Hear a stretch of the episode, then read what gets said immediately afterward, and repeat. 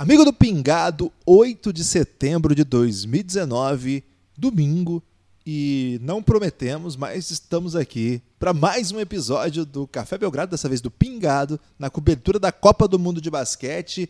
Hoje acabou a mamata oficialmente. A primeira fase de grupos, do lado que estava bastante acessível, se encerrou. Se encerrou com a grande campeã da mamata, Argentina, derrotando a vice-campeã da mamata, Polônia, e agora vão enfrentar respectivamente, Sérvia e Espanha, que também definiram classificação num resultado surpreendente para a casa das apostas, para muitas pessoas. A Sérvia foi surrada pela Espanha. A Espanha ganhou com tranquilidade da seleção que vinha brilhando e passando o rodo por cima de todo mundo. Desse jeito, a Sérvia vai enfrentar a Argentina e a Espanha vai enfrentar a Polônia. Também foram decididas as vagas olímpicas de Ásia e África. A vaga da Ásia vai ficar com o Irã, a vaga da África vai ficar com a Nigéria. Para falar disso e muito mais, comigo está aqui Lucas Nepomuceno, el puto amo. Hoje os putosamos da Espanha acabaram com os sérvios, hein, Lucas? Tudo bem? Olá, Guilherme. Olá, amigo do Pingado. Tudo bem, sim? Restaurado psicologicamente, já preparado para a próxima partida da seleção brasileira, confiante, inclusive. Estou aqui de volta, Guilherme, para tratar desse Mundial, que é belo, Guilherme. Então, enquanto a gente puder fazer podcast sobre esse Mundial, vamos aproveitar. Acontece uma vez a cada quatro anos, dessa vez uma vez a cada cinco anos, né? Porque desde 2014 não tinha. Então vamos aproveitar e viver esse momento. Hoje teve esses jogos, tiveram esses jogos aí, Guilherme, que você falou, Argentina e Polônia, Espanha e Sérvia, que para mim não valeram tanto quanto Nigéria e China. Esse sim um jogo, cara, de tirar o fôlego com muitas enterradas, curiosamente um dos jogos mais plásticos desse mundial. A torcida vibrante, a torcida da China apaixonadíssima, comemorava loucamente cada sexta, cada ponto e decidido nos minutos finais um jogo que foi até o finzinho, uma diferença de três pontos, e no fim a Nigéria conseguiu abrir e manter a distância, sua classificação da Nigéria para as Olimpíadas. De quebra, leva o Irã a tiracolo. Um grande momento contra a Mamata, digamos assim. Né? Foi a derrota da Mamata em todos os aspectos, e hoje Nigéria premiada com essa vaga olímpica, Irã premiado com a vaga olímpica, quatro equipes definidas nas Olimpíadas, Guilherme. Irã, Japão, dois da Ásia, Japão por ser país sede, Austrália, na Oceania era para o ímpar, deu Austrália, e o time da Nigéria conquistando a batalhada vaga olímpica africana, né? Muitos podem dizer, ah, foi a vaga africana foi mais decidida no sorteio do mundial, pode ser. Mesmo assim, Nigéria teve que vencer os donos da casa, teve que fazer bons jogos, merecida vaga olímpica. Outros times mais ou menos já tudo definido quem, vão, quem vai para o pré-olímpico mundial. Provavelmente no fim do, do mundial a gente vai fazer um apanhado aí de, num podcast contando, né, é, tudo que todas as vagas, tudo que foi desenrolado por esse mundial. No momento Guilherme é foco no que sobra, porque agora acabando essa disputa olímpica da Ásia e da África, as outras vagas vão ser decididas um pouco mais na frente. Tem a possibilidade das vagas americanas serem decididas já amanhã mas as vagas europeias vão ficar bem para o fim mesmo. Então, a partir de agora, é curtir o Mundial, as batalhas de primeiro a oitavo, que serão bem intensas. Então, é, como o Lucas disse, a gente tem duas vagas ainda em disputa pelo continente americano. Brasil, Argentina e Estados Unidos são os que têm possibilidade, só dois daí passarão e duas vagas para o continente europeu. A gente tem uma, uma, um grupo maior de equipes, porque além das equipes que já classificadas para a segunda fase, por exemplo, Polônia, Sérvia, Espanha, França, nós temos ainda o que vai acontecer no grupo do Brasil amanhã. O grupo do Brasil tem duas equipes que são europeias que ainda têm chance de classificação. Na verdade, é, só pode passar uma delas, não tem como as duas passarem juntas. Mas ou Grécia ou Tchequia também podem estar aí, a gente espera que não. É, muita coisa vai acontecer. Esses grupos estão desenhados aí para fazerem boas competições ainda, assim, teremos bons jogos ainda ao longo dessa competição. Dependendo do que acontecer no continente americano, nós podemos ter o quinto ou oitavo com disputa de vaga olímpica. É muito difícil, mas não está descartada essa possibilidade não. Tudo depende do que o Brasil vai fazer amanhã. Então esse podcast também vai falar bastante de Brasil. Mas antes, Lucas, concordo contigo. Acho que o jogo da Nigéria foi, acho, do mundial se você os jogos da, da China no mundial foram muito animados sempre, né? Porque a torcida chinesa veio para o jogo, os chineses muito aguerridos, mesmo com um time muito muito limitado e fazendo, oferecendo bastante resistência em jogos que eles não sei por que consideraram eles favoritos, né? A China foi uma das piores equipes das eliminatórias, estava jogando em casa, mas não conseguia fazer jogo duro. Então, se você olhar nesse ponto de vista, a China até que fez bons jogos, perdeu de pouco da Polônia na, na prorrogação, é, vendeu ali para a Venezuela até com certa intensidade, é, perdeu hoje, mas, cara, até ali 5, 4 minutos a Nigéria estava muito perto, abriu 12, depois voltou para 6. Então foi um jogo muito duro. Concordo com você que a Nigéria merece. É o melhor time mesmo africano. A Tunísia também é um bom time, mas a Nigéria tem mais talento e fez melhores jogos, fez jogos interessantes contra a Rússia, contra a Argentina.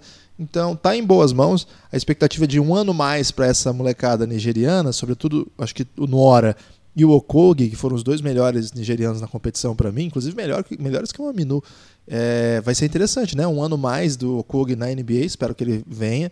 Um ano mais do Nuora, agora provavelmente entrando na NBA no ano que vem. Ele é um jogador que tá, vai jogar no Universitário esse ano. É um time um pouco mais experiente para jogar uma Olimpíada. Provavelmente não vai fazer coisas grandiosas nas Olimpíadas, mas é, vai estar tá lá, vão ser vários jogos, né? Vai poder jogar contra todo mundo. Então, bem bacana essa definição. O Irã você gostou também, né, Lucas? O Irã eu gostei, o Irã fez bons jogos, quase venceu a Tunísia, fez partida dura contra a Espanha. Porto Rico, cara, eles perderam no detalhe, né? Foi uma bola vadia, como gostam de falar aí. É, apesar de ser ruim para as vadias, mas ok. Irã teve bem perto da, da vitória, bem perto da classificação para a segunda fase, né? Porque se vencesse Porto Rico, ele, Irã, teria um jogo contra a Tunísia bem mais acessível.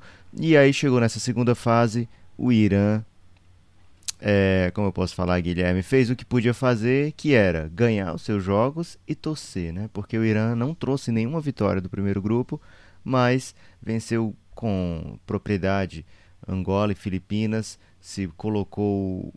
Aliás, que mamata Angola e Filipinas, né? Não ganharam, não ganharam de ninguém, nem no grupo e nem nesse novo grupo, a não ser quando teve Angola e Filipinas, aí algum deles tinham que ganhar.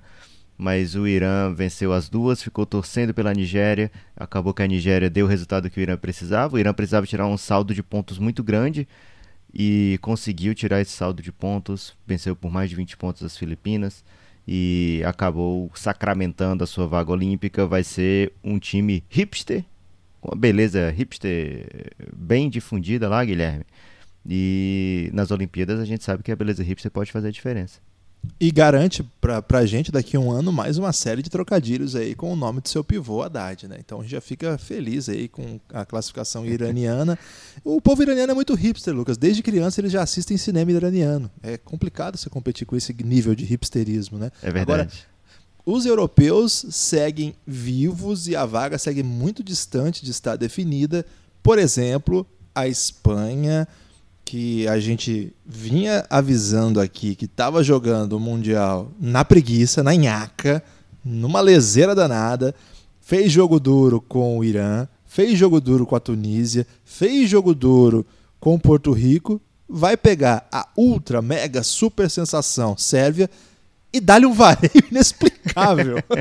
é, é, explicável sim, claro, mas dá-lhe um vareio imprevisível, né? É inesperado. Eles ganham que da Itália isso? já com a defesa forte, mas também sem encher os olhos, né? Não foi como É, apertado. Não foi como a vitória da Sérvia contra a Itália que foi assim, dominância, né? Contra a Espanha eles fizeram o suficiente para não ter correr riscos no jogo. E contra a Sérvia foi mais ou menos isso de novo, né? Eles foram, mas até abriram mais, né? Mostraram bem deixaram o Jokic nervosíssimo. Em 20 pontos. É, chegou em 20 pontos, chegou perto ali, Guilherme, do time sérvio sair do jogo, porque o técnico deles não gosta nem um pouco de time que perde de muitos pontos. Então eles tiveram a chance ali de sair abandonar a partida em protesto contra si mesmo. Porém. Seria aquele ritual de sacrifício famoso pelos japoneses de apunhalar-se a si mesmo para não passar desonra? É, mas aí eles conseguiram chegar no placar de honra ainda, né? Porque okay. baixou para menos de 10 pontos e chegou a ficar ter um pouco de emoção ali no fim. Então eles fizeram o suficiente para poder justificar o não abandono ao mundial. Mas a Espanha, como você falou, Guilherme, defesa forte. Você alertou aqui ontem, né, no momento KTO, que a Sérvia era favorita, mas que não dava para é, como é que eu posso falar? Des se desfazer da Espanha, né? Imaginar que a Espanha não vai competir. A Espanha sempre compete, a Espanha tem muita experiência, tem jogadores de bom valor, não está no seu auge dessa geração, ok, mas tem um jogador do Phoenix Suns que faz toda a diferença.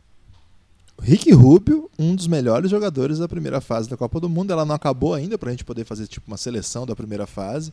Tem outros armadores jogando fino, por exemplo, o Patrick Mills, que é um dos melhores jogadores da competição. Mas o Rubio está na conversa, viu? E a atuação de hoje, de novo, né? Uma atuação bem central né? no, no ataque. Ele é um organizador que tem atacado cada vez mais. Hoje saiu com 19 pontos é, o Rubio tá para um veneno, Lucas. 2 para 3 de Ele dois melhorou três muito, de Guilherme. Pontos. Depois chegou no Phoenix Suns, meu Deus. O jogo é ambiente, dele né, evoluiu né, assim. É o ambiente. Então, eu, eu gostei muito do que a Espanha fez, não teria como ser diferente. É, eu alertei para respeitar esse time porque confio muito no que a Espanha faz sempre, né? Eu tô acostumado a ver a Espanha vencer jogos mas em hipótese alguma cogitei que eles dariam um sacode, né? Para mim seria aquele jogo que eles ficariam perto, perto, e se tá perdendo de uns 2, 3, 4 pontos, faltando 2, 3 minutos, de repente você apronta um crime ali com uma uma defesa específica, tal. Hoje não, hoje foi um sacode do começo ao fim. A gente tem alertado para uma coisa aqui, é, que a Sérvia teria que dar algumas respostas. Acho que eu até falei isso no podcast da vitória contra a Itália, que aquilo que eu julgava ser mais perigoso a Itália tinha e não causou tantos problemas. Né? Um time que, quando precisou abrir o jogo, claro que a rotação dos pivôs ficou meio que é, redundante, mas o time trouxe o Belica para a posição 4, um pivô só, e re relativamente resolveu. Hoje, quando eles tiveram que enfrentar slashers, né, jogadores que cortam, sobretudo o Rudy Fernandes, mas não só, né? O time da Espanha tem várias peças interessantes, tem um matador de bola, né? O Hernan Gomes, o Juancho, é um, um tirador muito, muito perigoso. Rude mata a bola. O Rubio está matando bola agora, o Vitor Claver matou bola. Então, a impressão que eu tive é que o time sofreu muito pelo tamanho do seu time, ficou um time lento mesmo. É, é um time que, em dado momento do jogo, é capaz de deixar todo mundo para cima de dois metros. É um, é um time muito, muito alto. Teve um preço, né? Bogdan Bogdanovic acabou sendo um destaque, ele é um dos principais jogadores da competição até agora. A derrota de hoje não apaga isso, né? Números bem impressionantes, 26, 10, 6. Agora, Lucas, ele ficou em quadra 35 minutos, né? 35 a Sérvia minutos. queria a vitória, Guilherme, porque essa vitória era muito importante, não só pelo fato de escapar da Argentina e pegar uma Polônia, ok, com respeito à Argentina e, e diz respeito à Polônia, faz até sentido, mas o principal é numa semifinal não cruzar com os Estados Unidos, né? Porque você perder uma semifinal, você vai ter que jogar pela vaga olímpica contra outro europeu praticamente, possivelmente, né? Então, é, confronto direto. Então, é bem importante você estar na final que você já garante pelo menos a sua vaga olímpica é, europeia direto, além de lógico, né? Você está disputando o título. Então, o título acho que é, é, bom a gente desmistificar isso que a gente tem uma cultura brasileira do futebol, Guilherme. Sempre está jogando por vaga, né? Aqui esses times estão pensando no campeonato mundial, na glória de ser campeão mundial, na honra de você jogar uma final de campeonato mundial. Isso é muito grande, muito gigante. Mas ao mesmo tempo eles também pensam no pior cenário, né? Que é você perder o título, ainda perder a vaga olímpica seria bem frustrante para um time desse como a Sérvia, que vai ter que, por exemplo, jogar em julho ano que vem um pré-olímpico mundial. Então já chega um pouco mais cansado no, nas Olimpíadas e tal. E depois de uma temporada já desgastante, tanto na Euroliga como na NBA. Então o time da Sérvia precisava dessa vitória, queria muito essa vitória para escapar de um possível confronto com os Estados Unidos na semifinal. Além disso, vencer a Espanha é sempre importante né, para essa, essa geração, se posicionar bem como a, a potência, o bicho-papão. Não veio, né, Guilherme? Não veio. A Espanha dominou o tempo todo a partida É, o Marcasol num confronto direto ali, o Marcasol também jogou mais de 30 minutos, né, que é impressionante, né, para um cara que jogou até final de NBA, que vinha sendo é, meio que poupado nas outras fases, jogando bem menos tempo também. A Espanha queria muito essa vitória e pagou o preço, né, botou, deixou o Marcasol em quadra, que era quem poderia incomodar essa rotação gigante de pivôs da Sérvia. Cara, foi um jogo bem surpreendente por boa parte da partida e depois a Sérvia mostrou, não, somos a Sérvia, olha só o tanto de talento que a gente tem aqui, veio para o jogo, né, chegou a colocar nove pontos e teve algumas chamadas bunnies, Guilherme, os coelhinhos ali, que é quando uma jogada está muito fácil e erra, né, quando a sexta está bem fácil e erra, Bogdanovic jogou praticamente só, Guilherme, 36 de eficiência, que é uma estatística que tem no basquete FIBA, que mais ou menos soma tudo de positivo que você fez, diminui o que fez de negativo. 36 do Bogdanovic, o segundo melhor do time teve apenas 10, Guilherme. Aí você vê o tanto que ele era o MVP desse jogo. Acho que tem um número que é chave também para entender o que foi esse jogo, é o quanto que os pivôs jogaram, né? Olha só que impressionante. O Boban só ficou em quadra por um minuto e meio. Não dava para deixar em quadra, de acordo com o técnico sérvio. Não colocou. O Milutinov, que é o pivô que mais ficou em quadra, 20 minutos. Jokic, 16. Radiolica, 16. Esses e caras. Presepou também, né, Guilherme? Presepou, foi expulso. Não foi expulso, foi expulso depois foi desexpulso, mas já tinha feito a quinta falta, então estava eliminado. É, mas acho que esse número mostra um pouco como que esse elenco, que se apoia tanto em quatro pivôs, se apoiou tanto em quatro pivôs, rotação sempre com dois em quadra, para aniquilar os adversários da sua primeira fase, Agora, quando enfrentam um time mais adequado com o padrão FIBA, já tem que reduzir a rotação, já teve que aumentar a minutagem do único ala slasher, vamos dizer assim, que eles têm. Um cara que sabe jogar com a bola, um cara que controla o jogo. É, esse time não tinha mostrado ainda fragilidade, Lucas. Agora mostrou. Acho que os próximos adversários vão olhar para esse jogo sabendo o que buscar. E eu acho que o drama da Sérvia é que a Argentina é uma mini Espanha nesse caso. Isso é um pequeno drama. Evidentemente que eles não têm o gasol, eles têm o Delia, que é uma versão bem magrinha, bem pobre, assim, uma versão paupérrima, mas está fazendo um grande mundial. Mas eles têm essas ferramentas, eles sabem jogar o basquete espanhol, é super responsável pela formação de boa parte desse time argentino. Campasso está jogando lá, é, Garino, Vildoça, Gabriel Deck. Então é um escola time... se criou lá, né?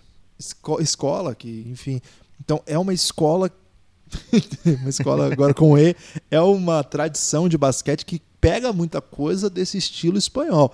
Claro que eles não têm um Rudy Fernandes para fazer a diferença que fez hoje, não tem um Paul Gasol, que são os dois caras que a gente colocou aqui como eixo da vitória.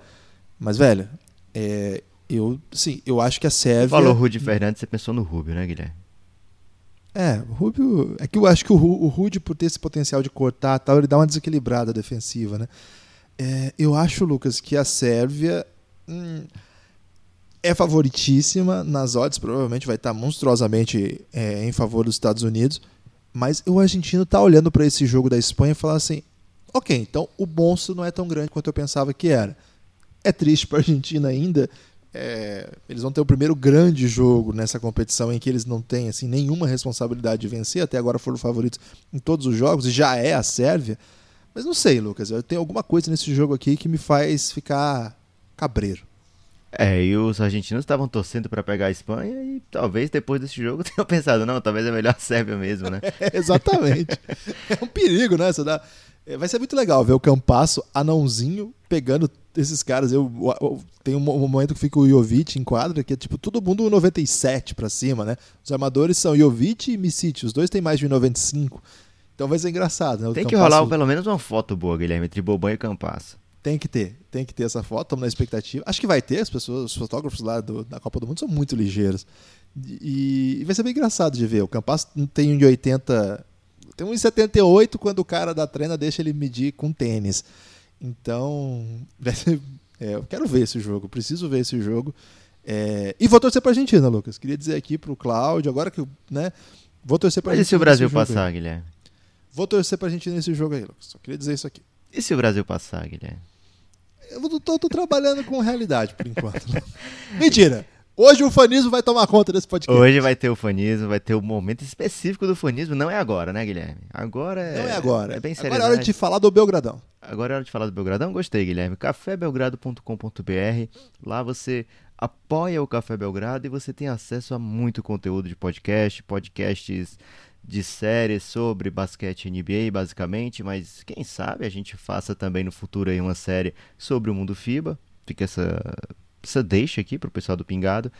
É, mas mais do que isso, né? mais do que as recompensas, você vai estar ajudando esse projeto a se manter. Um projeto de dois caras que não vivem disso aqui, mas que gastam boa parte do dia pensando nisso aqui. Então, se você puder nos ajudar, vai realmente fazer a diferença para a gente continuar gastando tanto, investindo né, tanto do nosso tempo nesse projeto que a gente adora fazer podcast, a gente adora é, viver o mundo do basquete mas às vezes é difícil, né, Guilherme? Então, cafébelgrado.com.br você ajuda o Café Belgrado a se manter e de quebra recebe mais de 80 horas de conteúdo exclusivo de podcast e talvez, Guilherme, daqui a antes de começar a temporada da NBA já esteja externamos nos 90, nas 90 horas de podcast. Ah, é uma previsão até modesta. Eu acho que até começar a Copa do Mundo a previsão é 100 horas, Lucas. Até começar a NBA, né? Copa Isso. do Mundo já começou. Até a Copa do Mundo já começou. Até começar a previsão é 100 horas, mas agora já tem 80 aí. É, cafébelgrado.com.br tem série para quem gosta de NBA esse é o lugar assim você nunca se você gosta de NBA e de podcast esse é o seu lugar se você não apoiou ainda porque falta alguma coisa venha conversar com a gente que a gente te convence chama a gente aí na DM nas redes sociais pergunta aí o que está faltando qual que é a sua dúvida é muito caro Guilherme nove reais. Com nove reais Caramba. a pessoa tem acesso a tudo que nós produzimos. E muita gente, Lucas, tem vontade de apoiar, mas sempre fica assim: ah, depois eu vou ver isso, depois eu vou ver isso. Gente, não vê depois, não. Vê agora. vê agora. É, ajudaria muito. Estamos numa reta decisiva aí da Copa do Mundo e na sequência, cobertura de NBA. Essa semana já vem novidade aí. Então, cafébelgrado.com.br. E se você quiser vir brilhar no Bruno, é Bruno ainda o grupo? Ainda é Bruno, Guilherme, em homenagem a essa vitória sobre a Grécia, né? Derrotamos o Giannis. Então, bora, rapaziada. O último Ananá é o ousado, é o nome do grupo. Insider, galera que passa o tempo todo conversando, interagindo. É, agora é uma comunidade, Guilherme. Saiu de grupo para ser uma comunidade. É uma comunidade. Uma comunidade brasileira. Já tem, tem gente de fora que está perto de entrar, já, já estão dentro do, do apoio Bruno. Aí tá checando, Guilherme, com as estatísticas aí avançadas para ver se consegue dormir, ficar acordado nas horas certas. Então temos é até Guilherme europeu que está de olho aí, brasileiro que mora na Europa que vem para o Bruno. Já temos é, brasileiros lá nos Estados Unidos no Bruno. Agora chegando na Europa, esse Bruno tá demais, Guilherme. Tá, tá faltando um asiático ainda, né? Você tá mora na Ásia. Aliás, Lucas, tem um país. E os angolanos. Nunca...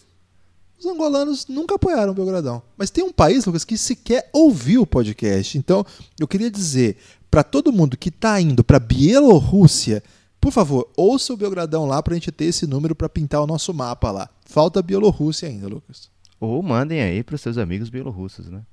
É, parece que o nome do país tem um elástico também, que pode ser Belarus. Ou Tche é, assim como a Tchequia tem essa, essa questão, parece okay. que a Bielorrússia, o certo é Belarus. Então, talvez seja até por isso que a gente não tenha conseguido atingir o coração do povo belarusiano, ou belarusso. Ou bielorussense. Ok. É, então, se você quiser fazer parte desse grupo, é o apoio Insider, a partir de 20 reais. É um grupo no Telegram, mas lá não tem hacker, não. Então, cafébelgrado.com.br, chega nós. Guilherme, você falou isso, é curioso, né? Porque ontem teve esse debate e parece que temos um hacker sim. O rapaz lá descobriu, ele tem uma Mi Band, Agora me foge o nome dele. Acho que foi o Henrique. Não foi o Henrique, não? Foi o Henrique Della Torre. Ele tem uma Mi Band aí, a Xiaomi ainda não patrocina o Café Belgrado, então se você conhece alguém da Xiaomi, por favor, né, avisem para eles que a gente falou da Mi Band aqui. Se as vendas você deles... falar o nome, não é melhor falar assim, uma pulseira chinesa? Ok. Mas se as vendas deles aumentarem, Guilherme, eles já podem rastrear e saber que foi por causa aqui do Café Belgrado. Ah, ok. Chineses são muito bons nisso. É... E ele descobriu uma maneira, Guilherme, de, de viver com saúde sem precisar caminhar que ele balança o braço em forma de pêndulo e ele dá muitos passos por dia e está bem mais saudável por causa disso. Então, não é bem um hacker, né? Mas um, um grande descobridor da vida moderna. É, e teve gente, depois que ele levou esse segredo lá, que bateu recordes aí de maratonistas já com essa estatística nova, com essa possibilidade nova. Então, mandar um abraço para esse inventor aí, que é o Henrique, e a toda a comunidade lá do Bruno. É um grupo que você se aprende de tudo, né, Lucas? Tem de, tem de. Todas as formas de aprendizado lá estão disponíveis. Então, cafébelgrado.com.br, esse apoio ao Insider, ou no PicPay. PicPay também é uma maneira de poder apoiar o Café Belgrado, mesmos valores, tudo, tudo certinho. Qualquer dúvida, mande a DM pra gente. Guilherme, jogos de hoje, tem mais algum que te chamou a atenção? Você quer falar de repente aí de Porto Rico e Itália ou já falamos Não, o que tinha que falar? Deixa e... pra lá esse povo aí. Então Vamos olha pra pra frente, né? Vamos pra amanhã. Um abraço só pro Gunnar, nosso amigo coreano que venceu um jogo no Mundial. Parabéns pra Coreia do Sul, bateu a Costa do Marfim. E agora, Guilherme, é momento de pensar em amanhã. Amanhã, 9 de setembro, 9 do 9 de 2019, ou seja, já tem aí um- uma certa aura de que algo especial está acontecendo, né, Guilherme? Você olha, 9 do 9 de 2019, parece que algo, algo marcante vai acontecer nessa data. E é por isso que a gente está trazendo a nossa prancheta do Belgradão, prancheta ufanista, para fazer uma análise super séria, super centrada, em homenagem Analítica, né? analítica em homenagem aí ao grande jornalismo esportivo contemporâneo, né, Guilherme? O jornalismo esportivo contemporâneo inventou a prancheta tática, ou quadro tático, a prancheta analítica. É o cara a né? cara. Várias vezes tem. Cara a cara, tem vários nomes. Que, como que funciona? Você que já acompanhou aí a cobertura esportiva de futebol, já acompanhou aí pérolas maravilhosas. Por exemplo, quando os caras comparam Liverpool e Palmeiras. Quando os caras comparam, assim, Flamengo e Real Madrid. E sempre tem dessas. Corinthians e Barcelona tal. E às vezes É jogo brasileiro mesmo, aí compara os jogadores e o jogador fica chateado, Guilherme. Por exemplo, compara Flamengo e Internacional, aí tem 8 a 3 pro Inter. Aí o time do Flamengo fica chateado e vence o jogo. Tem muito isso. Então, para inspirar aí a seleção brasileira e aguçar o fanismo, já que tem muita gente, certas pessoas já jogaram a toalha, já estão, não estão mais acreditando, mas hoje, vou dizer aquilo, posso fazer um testemunho? Pode fazer um testemunho, Guilherme. Eu era um desses. Caramba. Mas você viu Mas- o vídeo do técnico brasileiro falando que o Brasil A1 está vivo? Exatamente. Estava acompanhando a transmissão do Sport TV e o narrador, que agora me escapou o nome, falou assim: não é nem o Prota, nem o Guto, nem o.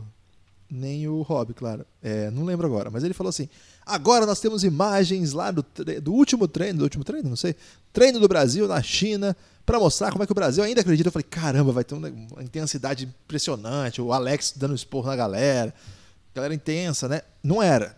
Aí eu falei: ixi, não é. Sabe o que, que era? Eu sei, Guilherme, Uma- mas eu vou deixar você falar assim com toques de sensualidade para amigo ouvinte. É, tipo, ok. Ah, era uma rodinha onde os jogadores brasileiros, uma rodinha na qual os jogadores brasileiros se uniam, não estava exatamente fechada, mas uma espécie de um por todos, todos por um ali, sabe? E eles com a mão assim erguidas, enquanto o Petrovic dizia essa frase que o Lucas falou em um excelente portunhol. É sempre um desafio cognitivo, entendeu, Petrovic? E ele disse: Brasil a um não está, elimin... não está eliminado, uma coisa assim, né? A um está vivo, verdade. Brasil um a um está vivo. Então, o Brasil ainda está vivo. É, eu espero que esse ainda dele não Seja um ainda assim, bem longe, né? É, porque o ainda é uma palavra que é um advérbio de tempo que pode significar amanhã, Lucas. É. Então, é um, é um perigo ali dessa frase. Mas tudo bem, ele está se adaptando ainda. Mas, então, é, preciso dessa prancheta tática aí até para dar uma, uma calibrada nesse meu otimismo recém-conquistado. É uma efusivada, Guilherme, que você tá precisando. Vamos lá, então. Vamos fazer o cara a cara Brasil Estados Unidos? Cara a cara, head to head. Você quer começar o quê, Guilherme? Do de dentro pra Ah. fora ou de fora pra dentro? Acho Vamos que o clássico elenco, é começar com o armador, né? Armador.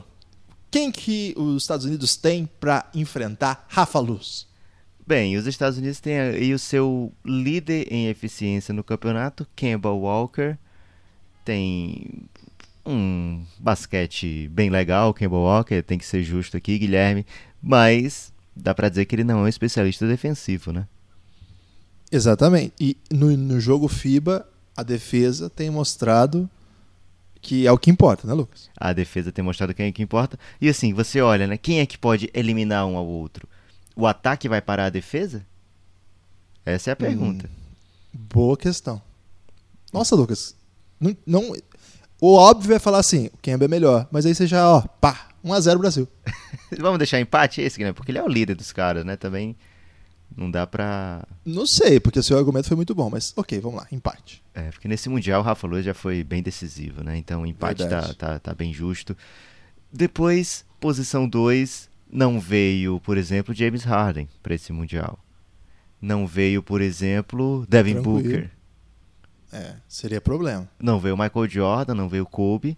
Quem, quem veio? veio? Olha só quem veio, Guilherme. No jogo Estados Unidos e Grécia, por exemplo, o titular da posição 2 americano foi Joey Harris. O que, que você acha disso? Nem sei quem é o 2 do Brasil, mas nós convenhamos. Benite ou Didi? Pode escolher aí.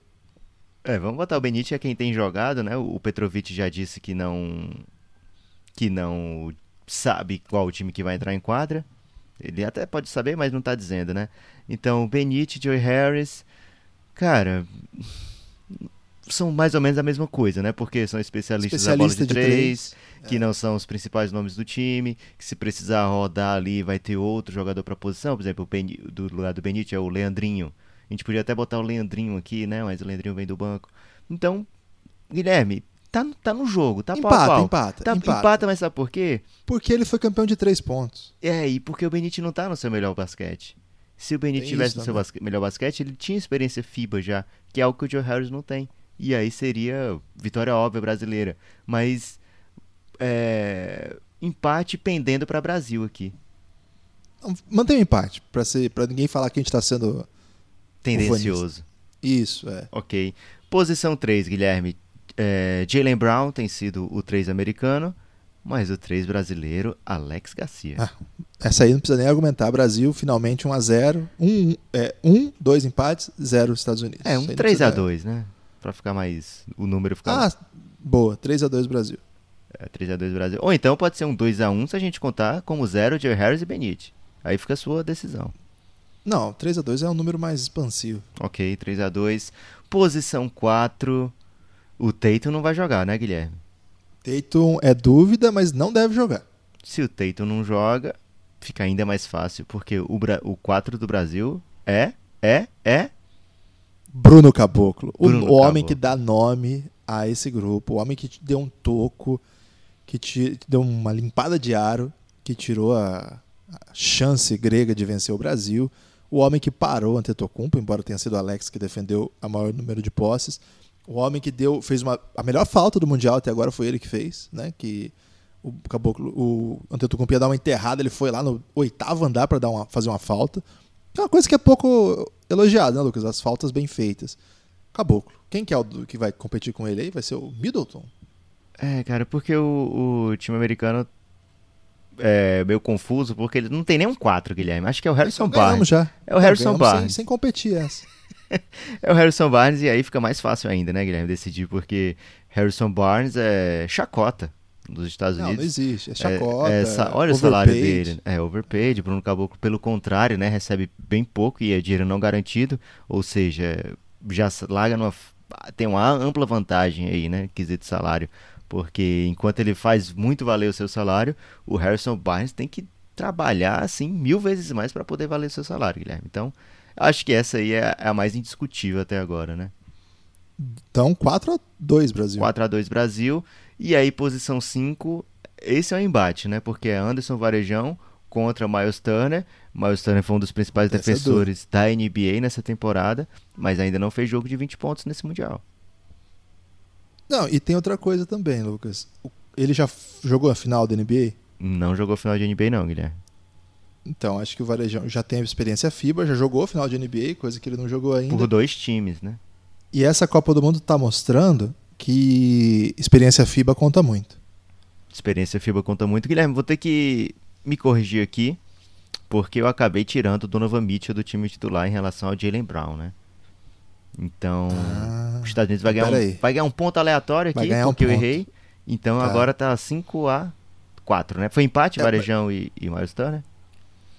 Eu acho que dá para dar uma leve vantagem pro Brasil, já que você vai dar um ponto de graça pro, pros Estados Unidos, só porque eles têm um cara que é, é bom mesmo, Donovan Mitchell, né? Vamos, vamos, ter que assumir aqui.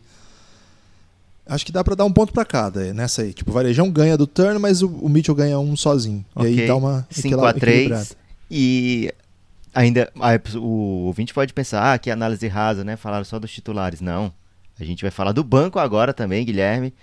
Qual o melhor banco? Lembrando que o cestinha brasileiro está no banco. O banco do Brasil tem mudado jogos, enquanto o banco americano apenas pega o jogo já vencido e continua ganhando. Não faz nada demais. É. Não estou pensando aquilo. Guilherme, eu respeito que você esteja pensando, mas para mim é bem óbvio, né? Porque nenhum jogador americano já foi sexto homem da NBA e olha que tem muito americano no time deles que jogam na NBA. Nunca tinha pensado nesse ponto. É porque o Leandrinho já foi sexto homem. O né? Leandrinho né? já foi sexto homem e foi votado várias vezes como sexto homem, assim, né? Não ganhava por um detalhe. Mas, ou seja, além de tudo isso, ainda vem do banco para mudar os jogos. Já tem uma experiência de banco aí gigante, enquanto muitos desses jogadores americanos são titulares nos seus times. E, e tem alguém dos Estados Unidos que nesse Mundial tem mais pontos que o Leandrinho? Vindo do banco do, dos Estados Unidos? Vindo do banco, não, Guilherme. Quer Olha dizer, aí. peraí, acho que o Jalen Brown tem, mas eu já coloquei ele aqui no tipo titular, então já anula aí esse, esse potencial de vir do banco dele. Hum, é, tá, tá bem tranquilo já pra amanhã, Lucas. Bem tranquilo, é um 6x4, 6x3, né? 6x3. Um 6x3 fácil. E agora vem a pergunta que não quer calar. Quem é que pode ah. mudar o jogo? Se já falamos dos jogadores, os técnicos, né? Os técnicos. Os Estados Unidos tem o Petrovic, os Estados Unidos tem o Popovich, é, os, dois são It? Os dois são It, mas o nosso It é original, Guilherme. Tem que deixar isso claro. Popovich é um okay. Popovich americano. Mas o Popovich tem vários títulos da NBA. Vários títulos da NBA, mas é novato como técnico FIBA. Enquanto o Petrovic já tem uma ampla experiência no mundo FIBA. Já ganhou do Giannis. Já ganhou parando o Giannis, enquanto os Estados Unidos ganharam Isso. do Giannis sem necessariamente parar. Não, não parou claramente não parou, fez várias dunks. E digo mais, o Popovich antes do jogo não falou que ia parar o Giannis. É, é muito falou. fácil você não prometer e aí fazer. O difícil é você prometer e fazer, Guilherme. Avisar antes, né? É, porque senão fica como o Capelá falou lá. Ah, devia ter avisado antes. O Petrovic avisou antes, o Popovich não avisou antes. Eu, mas, ô, Lucas, o, o Popovich, eu acho que eu sou contra a gente dar esse. Vamos empatar isso aí. Me dê argumentos, porque até agora eu tô vendo a vitória do Aço. O Popovich dá entrevistas melhores, eu acho. Cara, o Popovich fala em uma língua só cada entrevista, Guilherme. Você já parou para pensar nisso? Todo o timeout do Popovich é tedioso, porque ele tá sempre falando inglês. O Petrovic ele pode falar em espanhol, português, inglês, os três ao mesmo tempo na mesma frase. Eu tô respeitando aqui sua opinião, Guilherme, mas tá difícil debater com você se você não tá levando esse debate a sério. Ok, então, ponto pro Brasil. Ponto pro Brasil, 7 ou é 8? 8. 8. Mesmo que seja 7, vai para 8 aí, porque foi ampla a vitória. 8 a 3 Brasil. Não sei por que, que tem tanta gente com medo, Guilherme, tanta gente temendo. O certo é acordar num horário bom, porque amanhã é 9 e meia o jogo. É, amanhã é, é bom a gente ter condições, né? Porque apesar de. Quanto que você falou que ficou o jogo aí? 8 a 3 8 a 3 para números de basque, basquete é uma vantagem de quantos, mais ou menos? Isso aí é dois pontos cada. 10 pontos, Guilherme. Porque é dois pontos cada posição. Um tá, então, meu, meu medo é o seguinte, porque talvez 10 pontos não dê pra gente, porque a Tchequia pode vencer. E aí a gente tem que ganhar de 22, Lucas. E o drama é, é que Porque o... a vitória me parece que tá meio tranquila. O né? drama é que o técnico tcheco, tchequio, ou Retcheco, falou que sabe parar o Giannis, Guilherme. Falou também? Você, não foi você que, que compartilhou lá o tweet? É, mas o amigo ouvinte não sabe, Lucas. Ah, ele falou que vai parar o Giannis com a zona 4-1. É. Então, por conta disso, acho que dá para ficar um pouco temeroso. A vitória do Brasil parece bem desenhada aí, aqui no, na prancheta tática. Prancheta, como é que fala? É o cara, cara a cara. É porque assim, Guilherme, a gente não tá prometendo a vitória, porque no basquete, dentro das quatro linhas, as coisas podem acontecer diferente também. Mas Pode. olhando os nomes, vendo experiência FIBA, vendo MVPs, qual é o jogador dos Estados Unidos que já foi MVP? É, nenhum. Nenhum. No Brasil tem vários MVPs do NBB. Então, é, vendo esse conjunto aí de, de, de premiações, de conquistas, de, de experiência, inclusive, né? Faltou o ponto da experiência. O Brasil tem um leva vantagem na experiência também. Então, eu não vejo por que tanto temer tanto, Guilherme. Tem que respeitar. Mas. Tem que respeitar. Dá para o Brasil levar. Tem que respeitar. É, mas estou convencido já, já estou no fanismo. Vamos para o momento KTO? Vamos para o momento KTO, Guilherme. E aí a gente já evita propor pro ouvinte que ele aposte tudo que a gente falou aqui, porque pode zicar, né, Guilherme? A gente fala, ah, aposta no Brasil. Não, não aposta não, porque a zica pode prejudicar. É, mas o Brasil tá pagando 12.1 para a vitória contra os Estados Unidos. Dá para ver que eles não fizeram prancheta tática lá, Guilherme. É, outro que tá pagando 12 Tem um potencial de herói ferido aí do Brasil por conta da derrota? Acho que sim. O Brasil tem vários motivos aí, Guilherme. Tem aquele conjunto de acúmulo de experiência que você falou que o Brasil está aprendendo aí com as derrotas, então o Brasil traz para esse jogo uma bagagem de aprendizado gigante, enquanto os Estados Unidos passou 13 anos sem aprender nada, Guilherme, veio aprender alguma coisa recentemente contra a Austrália. De repente está é... até buscando algum aprendizado, né? É a hora de aprender agora. Se a Retcheca é. perder para a Grécia, e olha só, no momento KTO, a Retcheca pagando 5.3 para uma vitória sobre a Grécia. Caramba! Grécia. Mas Guilherme, sinceramente, eu acho que a Grécia entra como favorita. Ok, fez um jogo ruim contra os Estados Unidos, parou os Estados Unidos abaixo de 70 pontos. O que a gente falou o tempo todo é que essa defesa da Grécia é boa, realmente, né? E o último quarto jogou sem Giannis, basicamente. Então, o técnico grego viu, analisou e pensou: não, dá para os Estados Unidos vencerem o Brasil, pelos que jogaram até agora nesse Mundial. Ele está confiante que os Estados Unidos vencem o Brasil. E a Grécia precisa de uma vitória simples contra a Red Checa, é simples no sentido assim, 11 pontos, mais de 11 pontos de vitória, não é algo... Não mágica, assim, né? É, não é 30 pontos, não é 22 como o Brasil. Se for 11 dá, Lucas? Se for 11 dá? Se for 11, a Tchequia fica no... com... Não, 11 ainda não dá, porque a Tcheca fica com 11 de saldo, é, tem que ser mais de 11. A Tcheca fica com 11 de saldo e a Grécia com 10, porque perdeu um ponto para o Brasil. É, então, assim, é uma vitória por 12 pontos. Antes de começar o Mundial, a gente falar, a Grécia venceu a, a República Tcheca por 80 a 68. Ninguém vai dizer assim, uau, que grande surpresa, né? Então é possível para a Grécia ainda e a vitória, que por caso do Brasil não precisa que a Grécia consiga os pontos para cima da Tcheca, basta que a Grécia vença a República Tcheca para o Brasil ter chance contra os Estados Unidos, né? Quer dizer, ter chance de classificação em caso de vitória contra os Estados Unidos. Mas. É, para uma análise não ufanista, o amigo ouvinte pode ir no podcast do Café Belgrado de ontem, que lá a gente estava muito racional ainda, né, Lucas? A gente não estava ainda é, dominado pelo ufanismo analítico, né? É verdade. O momento KTO de hoje, Guilherme, para mim, França e Austrália. Jogo que define muita coisa, inclusive o primeiro lugar do grupo, que escaparia de um confronto com os Estados Unidos caso os Estados Unidos passe. Então, os dois times vão mais ou menos como hoje. Sérvia e Espanha foram para o jogo como gana de vencer, né? Para esses times é muito importante. Cara, você deixar de pegar os Estados Unidos para pegar, por exemplo, uma República Tcheca faz uma diferença enorme para essa fase. Além disso, você só pegaria os Estados Unidos em um possível final. Então, França e Austrália jogam muito sedentas por essa vitória. Pelo que você viu até agora, Guilherme, tem um, um claro favorito aí? Não, claro, favorito não. Acho que a Austrália jogou melhor ao longo dessa Copa do Mundo, mas a França é muito, muito potente, assim, tem uma defesa muito imponente e tem alguns jogadores que a Austrália ainda não enfrentou. No nível de jogadores que eles não enfrentaram ainda. Um cara tipo o, o Gobert, Fournier. por exemplo. É, o, acho que pensei até no Fournier, porque o Gobert tem o Valanciunas, os Sabonis, que são bons pivôs, né? Mas eles não enfrentaram um, um 3. Mas a assim, Austrália na preparação pegou os Estados Unidos duas vezes, né? E aí, é, mas as duas em casa, né? As duas em casa. A Copa do Mundo é outra coisa. Okay. Mas eu ainda acho a Austrália bem boa, né? Nesse jogo aqui, eu acho que tá pagando mais, né? A Austrália do que a França, mas aqui na odds do minha, eu acho esses times mais parecidos, assim. Agora, Lucas, fazendo uma análise aqui dentro do momento KTO, posso fazer uma? Claro que pode, Guilherme. No momento KTO, especificamente, é, eles estão apostando precisamente assim, na, se você olhar nas odds que estão disponíveis, é, para eles quem vai passar é a República Tcheca. Por quê?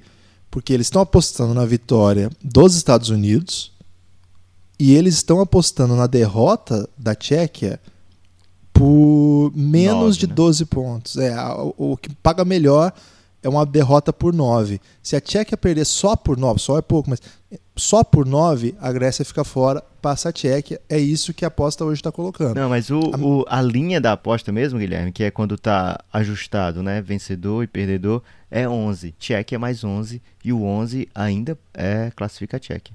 É 11 também, a Tchequia também. Então, nas odds aqui, na ordem de odds do KTO, mostrando que não fizeram prancheta tática, Brasil é o com menos chance, né? Porque o Brasil, para classificar, precisaria de um triunfo da Grécia, que até que é pouco, mas vencer os Estados Unidos, que é 12, né? É uma odd bem, bem fofa, né? É para recompensar aquele guerreiro, Guilherme. É, de qualquer forma, amanhã vai ter podcast com vitória com derrota brasileira no Café com, a, Belgrado. com a hipótese remota de derrota brasileira. Lá no Café Belgrado, a gente espera trazer a classificação, trazer o fanismo de volta, né? O fanismo que muitas vezes tem o seu valor, Guilherme. Outras vezes, não confundir com patriotismo exacerbado, né? O fanismo é diferente, é esportivo. E É tudo meio errado isso aí, falar real, mas aqui valeu, hoje. é, hoje valeu. O Brasil tava precisando desse, dessa efusivada, Guilherme, pra entrar É porque é analítica essa, É né? analítica, porque uma coisa é dizer vocês vão ganhar, outra coisa é não, vocês vão ganhar por isso aqui, ó, 8 a 3 Então, forte abraço aos amigos ouvintes, a gente espera vocês amanhã lá no Café Belgrado, no feed do Café Belgrado. Quem dera, quem sabe, quem espera sempre alcança, comemorando a classificação brasileira. Forte abraço, Lucas. Pingado.